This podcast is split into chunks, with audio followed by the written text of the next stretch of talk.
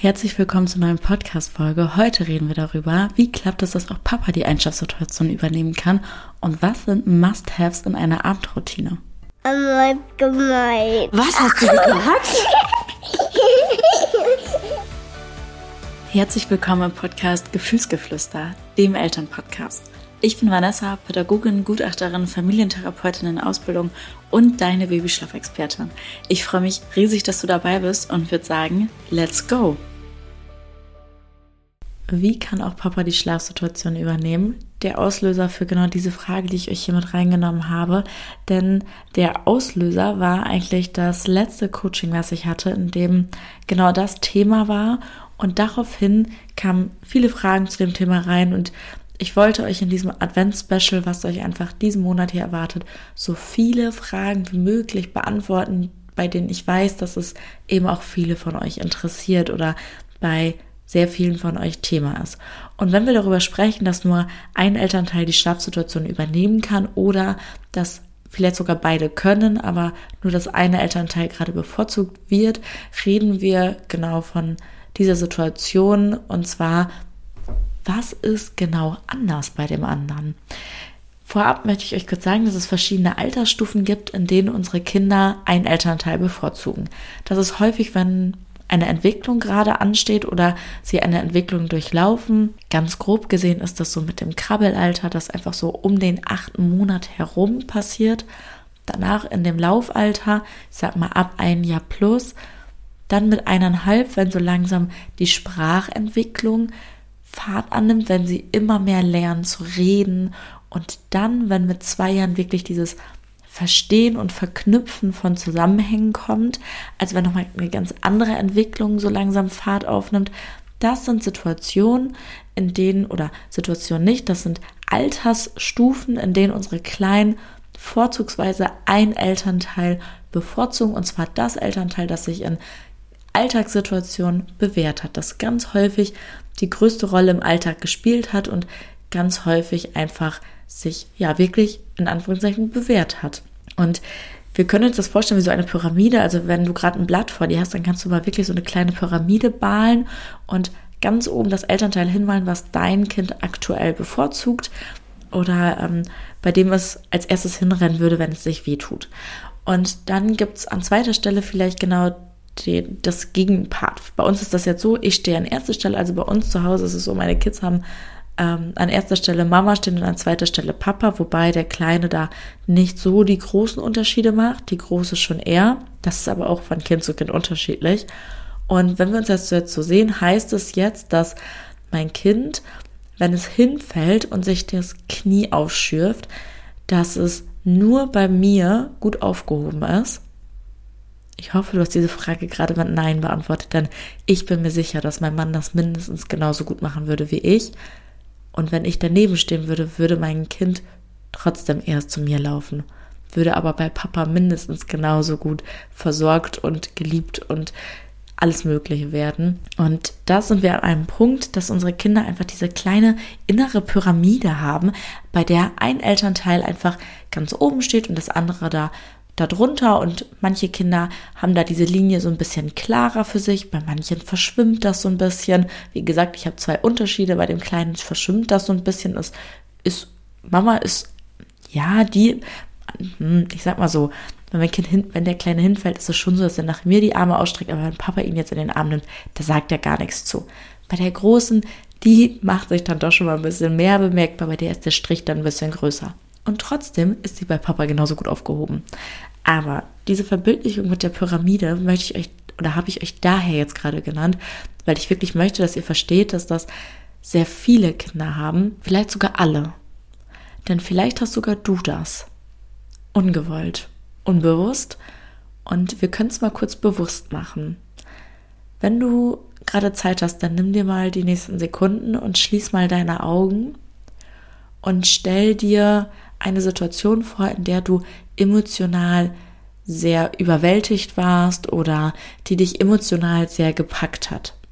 In meinem Fall war es zuletzt ein Trauerfall und wenn du jetzt gerade die Augen zu hast und dich so punktuell an diese Situation erinnerst, die dir eben gerade ins Gedächtnis kommt und ich dich jetzt fragen würde, wen möchtest du gerade bei dir haben?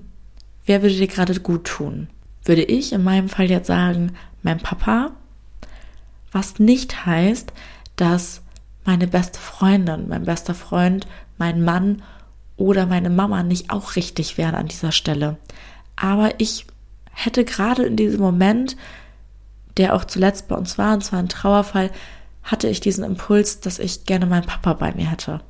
Der war nicht da, sondern mein Mann war da und ich habe mich unfassbar wohl bei ihm gefühlt und trotzdem war mein erster Gedanke mein Papa und ich weiß nicht, wen du dir gerade vorgestellt hast, aber es war bestimmt auch diese eine Person, die dir gut tun würde in dem Moment und die bei dir unbewusst in genau dieser Art von Situation an oberster Stelle steht. Und das ist bei uns unterschiedlich. Das können in verschiedenen Situationen verschiedene Pyramiden sein. Das ist nicht immer diese eine gleiche Pyramide. Das kann sein, dass ich, wenn ich in einer ganz anderen Situation stecke, wie Streit mit meinem Partner oder meiner Partnerin, dass meine beste Freundin dann ganz oben steht an der Stelle und ich irgendwie mein, jetzt in unserem Fall mein Papa da komplett falsch sehen würde. Aber da ist es halt so, dass die Pyramiden, die wir haben, von Situation zu Situation abhängig sind, dass wir aber selber, und das hast du wahrscheinlich gemerkt, immer mal wieder eine Person haben, die wir super gerne bei uns hätten und das trotzdem nicht heißt, dass andere Personen aus der Pyramide nicht genauso richtig sind.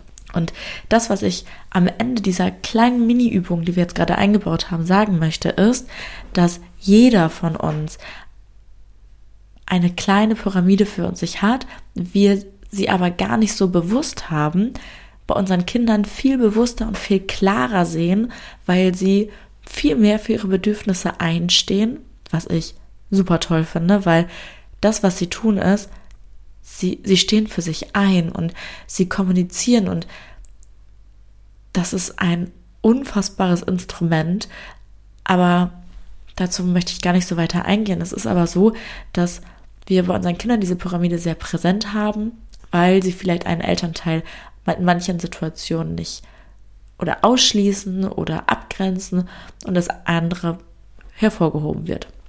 Wir erwarten also von unseren Kindern, dass sie von Tag eins beide Elternteile gleich sehen oder dass sie gerade in belastenden Situationen, häufig wenn zum Beispiel ähm, ein Elternteil gerade an seine Grenzen kommt und es wird wieder gefordert, dass dann genau in diesem Moment unser Kind das andere Elternteil bevorzugt.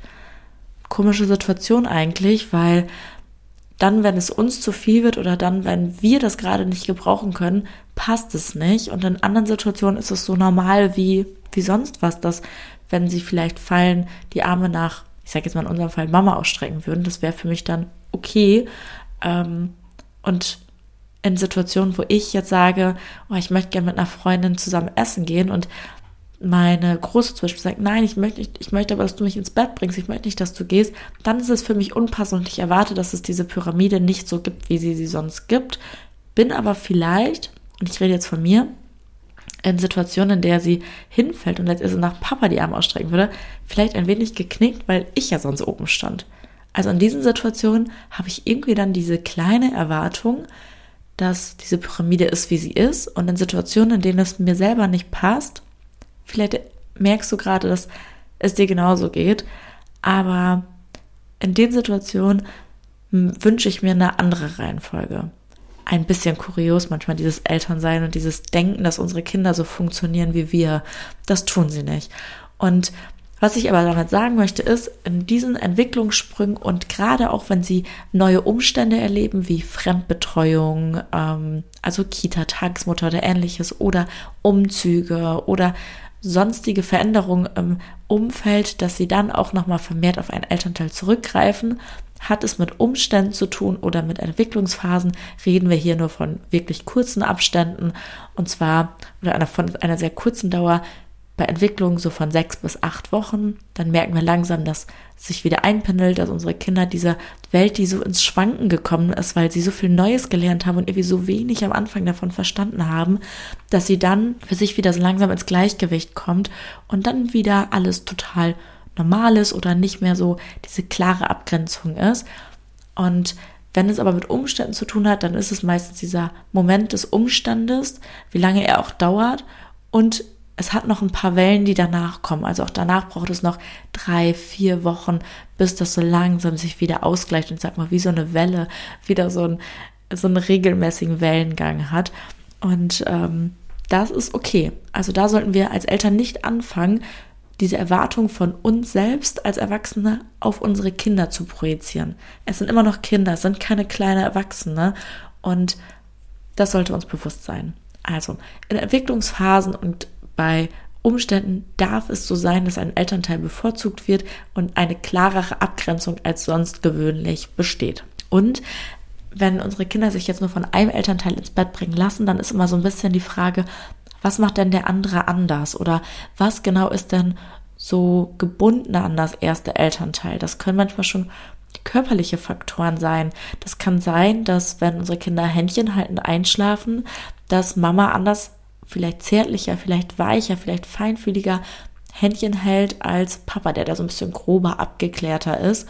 Und das kann schon den Unterschied machen, weshalb ich sage, oh, irgendwie möchte ich dann doch ein bisschen mehr Mama hier haben und irgendwie nicht ganz so viel Papa gerade, was nicht heißt, dass Papa mir nicht ins Bett bringen kann, sondern einfach nur, dass wenn ich die Wahl habe, irgendwie das schöner wäre. Und das bezieht sich auf verschiedene Situationen. Wenn wir natürlich jetzt eine Situation haben wie, ich nehme jetzt mal als Beispiel das Einschlafstillen und kurzer Reminder, ich bin oder ich möchte mich nicht positionieren gegen das Einschlafstillen auf gar keinen Fall, weil ich bin nicht dagegen, sondern ich nehme das gerade nur mal als Beispiel, weil es sich einfach körperlich oder weil es körperlich ganz häufig nur von einem Part leistbar ist und zwar von der Mama und das aber ja nicht bedeutet, dass Papa nicht genauso viele Bedürfnisse, befriedigen kann. Wenn also mein Kind vorher gestillt ist und Papa dann sagt, hey, ich trage mein, ich trage unser Kind in den Schlaf, dann ist es nicht so, dass ein Bedürfnis übersehen wird, sondern dass vielleicht Mama eher gewünscht ist, weil vielleicht hat es ja das Leben lang unserer Kinder super gut geklappt, dass sie beim Stillen eingeschlafen sind und jetzt auf einmal kommt Papa mit so einer Idee um die Ecke, mit der ich mich jetzt irgendwie nicht so ganz so wohl fühle, weil irgendwie war ja so der Großteil meines Lebens, meine Einschlafssituation immer gleich. Und das alles ist so ein bisschen neu für mich. Und neu heißt nicht gleich, dass es sofort gut ist. Neu heißt nicht gleich, dass ich es sofort verstehe, sondern neu heißt, dass ich hinterfrage. Und neu heißt auch, dass ich nicht nur hinterfrage, sondern auch Dinge öfter erleben muss, um zu verstehen, dass sie beständig sind und dass ich mich auf sie verlassen kann. Bedeutet also, wenn wir eine Schlafsituation haben, die körperlich sehr an einen Elternteil gebunden ist oder wo es Unterschiede gibt einfach zwischen Mama und Papa, dann können wir gucken, wie können wir langsam Abstufungen finden. Und ich gebe euch mal ein Beispiel ähm, aus einem jetzt gerade sehr, sehr, sehr aktuellen Coaching da ist es so, dass das Kind im Arm bei der Mama im Bett liegend einschläft. Ihr könnt euch das so vorstellen, dass der Kopf in der ähm, Armkuhle liegt und Papa total abgelehnt wird. Und da haben wir jetzt gesagt, hey, wie wäre es dann, wenn wir dieses Kuscheln beibehalten und mal gucken, dass wir so vom Einschlafen vielleicht mal diesen Arm lösen, damit Mama immer noch da ist, aber dieser körperlich bezogene Punkt beim Abendschlaf vielleicht nicht so da ist. Und das haben wir ähm, gemacht und auch ganz sanft und wir haben da auch tatsächlich auf die Wünsche der Eltern geschaut. Das war beiden sehr wichtig und da ist es jetzt so, dass Papa jetzt in den Schlaf begleiten kann. Okay, wieso denn auf einmal? Weil vorher war das an Mama geworden. Papa hat auch einen Arm, Papa hat auch eine Armkuhle, logisch, total. Aber vielleicht, und das ist das gleiche wie mit dem Händchen halten, ist Mama ein bisschen zärtlicher, ein bisschen sanfter. Oder Mama war vielleicht von zehn Monaten, neun Monate total präsent in genau dieser Situation und Papa macht das einfach alles so ein bisschen anders. Und da ist es so, dass wir da so langsam geguckt haben, dass wir Abstufungen finden und das würde ich euch in diesen Situationen auch raten, dass ihr einfach für euch malt euch mal eine Treppe auf mit kleinen Treppenstufen. Ich nenne das gerne das Treppenmodell und dann malt ihr euch entweder ganz unten oder ganz oben auf der Treppenstufe auf die Schlafsituation, die ihr aktuell habt und ganz unten die, die ihr gerne hättet. Und wie viele Treppenstufen jetzt dazwischen sind, das ist euch überlassen. Was ich euch aber mitgeben möchte ist, habt lieber viele kleine Treppenstufen, die ihr eventuell, wenn es gut klappt, sogar überspringen könntet, als zu große und wir sind zu schnell, wollen zu viel und überfordern zu viel, sodass es dann komplett nach hinten losgeht. Also Tipp, lieber sehr viele kleine und bei Bedarf sogar ein, zwei überspringen, als zu große und zu viel zu wollen und im Endeffekt zu wenig dann zu bekommen, weil der Druck so hoch ist. Heißt, kleine Abstufung, wirklich einfach mal gucken.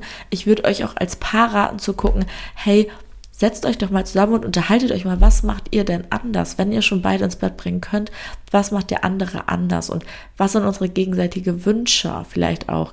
Bei Kindern über zwei Jahren habe ich einen ganz anderen Tipp und zwar ähm, alles so über zwei Jahre, wenn sie wirklich Verknüpfungen gut verstehen können, ist, dass ihr euch eine Verbildlichung macht. Ich habe letztens auf Social Media dazu eine Idee geteilt. Das, die kann auch komplett anders aussehen, aber dass ihr euch eine Verbildlichung für unsere oder dass wir sie für unsere Kinder machen, in der wir zeigen, heute ist Mama dran, morgen ist Papa, heute Mama, morgen Papa.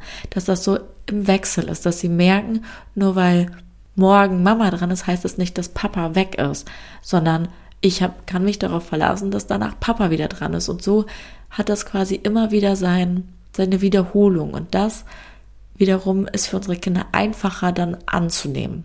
Ab zwei Jahren würde ich euch das auf jeden Fall empfehlen, da eine Regelmäßigkeit reinzubringen und das auch wirklich klar zu zeigen. Ansonsten zu schauen, was sind die Unterschiede zwischen mir und meinem Partner oder meiner Partnerin, wie genau bringen wir anders ins Bett, was ist unser gemeinsamer Wunsch einer Schlafsituation und auch, wie kann ich meinen Partner oder meine Partnerin unterstützen. Den Punkt hätte ich vielleicht am Anfang des Podcasts nehmen sollen, denn viele denken jetzt wahrscheinlich darum, wenn wir in dieses klassische Familienmodell gehen, ähm, bei nicht gleichgeschlechtlichen Partnerschaften, dass wir da sagen, der Papa muss die Mama unterstützen. Und vielleicht meine ich es auch genau andersrum. Vielleicht sollte auch die Mama den Papa unterstützen. Und bei gleichgeschlechtlichen Partnerschaften gilt das genauso. Denn nur weil ich ich sag mal in dem Beispiel noch der Frage, als Mama gut in den Schlaf bringen kann und der Papa nicht so gut, heißt das ja nicht, dass nur er mich unterstützen sollte, dass ich unser Kind, dass auch er unser Kind ins Bett bringen kann und ich Entlastung habe, sondern vielleicht habe auch ich ihn zu unterstützen und ihm nicht das Gefühl zu geben, dass ich gleich bei jedem Moment, der nicht ganz so gut klappt, sofort ins Zimmer stürme und übernehme, weil wie ist dann das Gefühl, wenn du dir vorstellst, dass du etwas zum ersten Mal probierst und es vielleicht nicht ganz so gut klappt und gleich kommt jemand rein und nimmt dir alles aus der Hand und lässt dich dann quasi da stehen und macht es sofort so viel besser, weil es sich vielleicht schon viel besser eingespielt hat. Das fühlt sich nicht so gut an.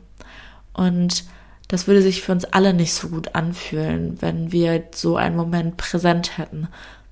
Und das fühlt sich auch für den Gegenpart nicht schön an, wenn er probiert und versucht und dann immer wieder vor den Kopf gestoßen wird, weil wie würdest du dich fühlen, wenn der, du in dieser Situation wärst, in der du wirklich auch etwas probierst und jemanden unterstützen möchtest? Also du möchtest ja auch selber ins Bett bringen und dann klappt es vielleicht nicht so ganz und du gibst euch selbst die Zeit, euch einzuspielen und auf einmal wird dir das, was du versuchen wolltest, weggenommen. Und weggenommen hört sich hart an, aber ähm, hast du dann nicht mehr die Möglichkeit. Und ich glaube, viele von uns würden sich in dieser Situation auch so ein bisschen machtlos fühlen und so ein bisschen, ja, so ein bisschen Mut würde sinken.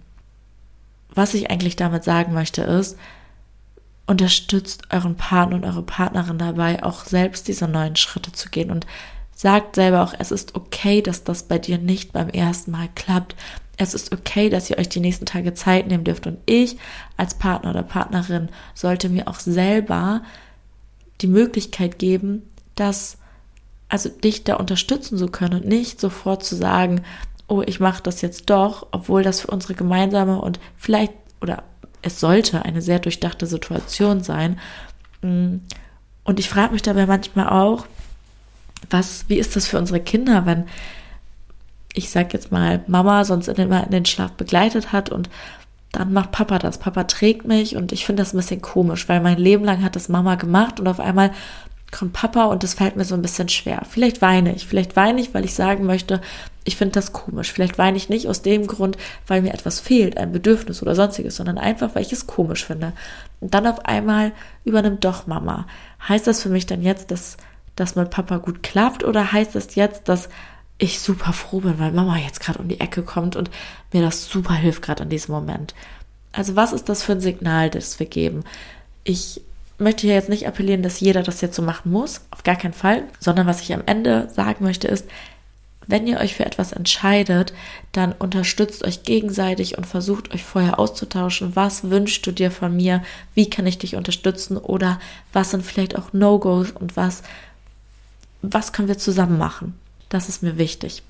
Ähm, wenn wir jetzt zu einer anderen Frage kommen zum Thema Abendroutine, war die Frage, was sind No-Gos in der Abendroutine? Total spannend. Ähm, No-Gos in der Abendroutine, die sind tatsächlich sehr klein gehalten, weil No-Gos heißt nicht gleich No-Go, sondern es ist halt so, dass verschiedene Bedingungen den Schlaf beeinflussen können. Also Geräusche, ja, Geräusche können den Schlaf nicht gut beeinflussen.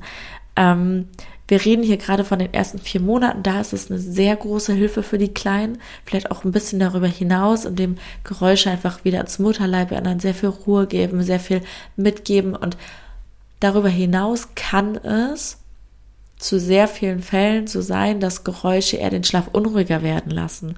Gerade so ab dem sechsten Monat, weil Geräusche vielleicht mir so ein bisschen Sicherheit geben und wenn ich nachts wach werde, sind sie auf einmal weg. Oder wenn sie nachts immer noch laufen, ist das vergleichbar mit dem Moment, bei dem sie beim Fernsehen bei dem wir als Erwachsene beim Fernsehen einschlafen werden nachts wach und er läuft noch immer. Und irgendwie ist dann die Nacht so super unruhig und so, so unverhältnismäßig. Also wir schlafen meist nicht durch, sondern wir werden wach, machen den Fernseher aus und das bedingt meist einen sehr unruhigen Schlaf. Das heißt, ich würde gerade bei Geräuschen so ein bisschen den Fokus legen, zu gucken, hey, wenn mein Kind sie schon kennt und das viel Sicherheit vermittelt, dann platziere ich sie ganz bewusst irgendwo in der Abendroutine, vielleicht beim Kuscheln, vielleicht beim Buchlesen, vielleicht beim äh, Stillen oder beim Flasche geben. Also bei einem Moment, der nur uns gehört, der super wohlig und kuschelig sein kann, vielleicht nicht immer unbedingt beim Einschlafen.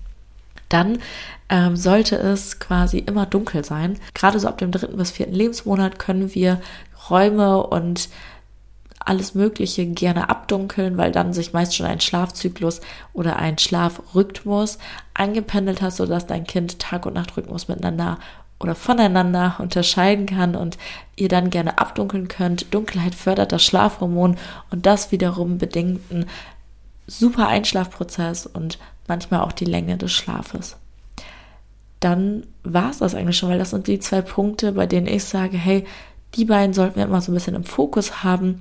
Und es gibt vielleicht viele kleine, die noch so kommen, aber die kann ich oder möchte ich euch jetzt gerade gar nicht sagen, aus dem einfachen Grund, weil sie nicht irgendwie so viel mehr Kinder beeinflussen. Also ob dein Kind darauf anspringt oder nicht, entscheidet dein Kind. Und das kann, ich rede hier jetzt von so ganz kleinen Kleinigkeiten wie zum Beispiel, ähm, Gott, was kann das sein? Mit der Flasche einschlafen. Da können die einen Kinder super gut mit einschlafen.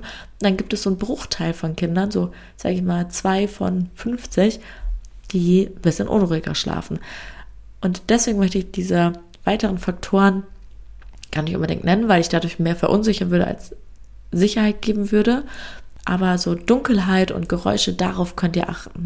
Also, dass ihr wirklich diese Sachen bei der Abendroutine, beim Einschlafprozess be berücksichtigt. Und so ein typischer Ablauf einer Abendroutine kann sein, dass ihr in die Pflegeroutine einsteigt, also alles, was im Badezimmer ist, umziehen, frische Windel machen, Zähne putzen und, und, und und dann ins Schlafzimmer geht, in dem eure Kinder schlafen und dort vielleicht nochmal ein Buch lest ähm, oder kuschelt oder euch einfach auf den Boden setzt und sie so ein bisschen machen lasst und so ein bisschen die Zeit für euch genießt. Abendroutine bedeutet Zweisamkeit oder eben Dreisamkeit oder Viersamkeit, also je nachdem, wie viele Kinder einfach auch da sind.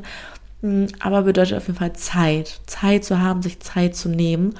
Und dann, wenn wir quasi mit dieser Abendroutine, ja, wenn wir sie absolviert haben, wenn wir da durchgegangen sind und wir sind jetzt wirklich bereit zum Schlafen, dann kann das Licht ausgemacht werden und dann die jeweilige persönliche Einschlafsituation.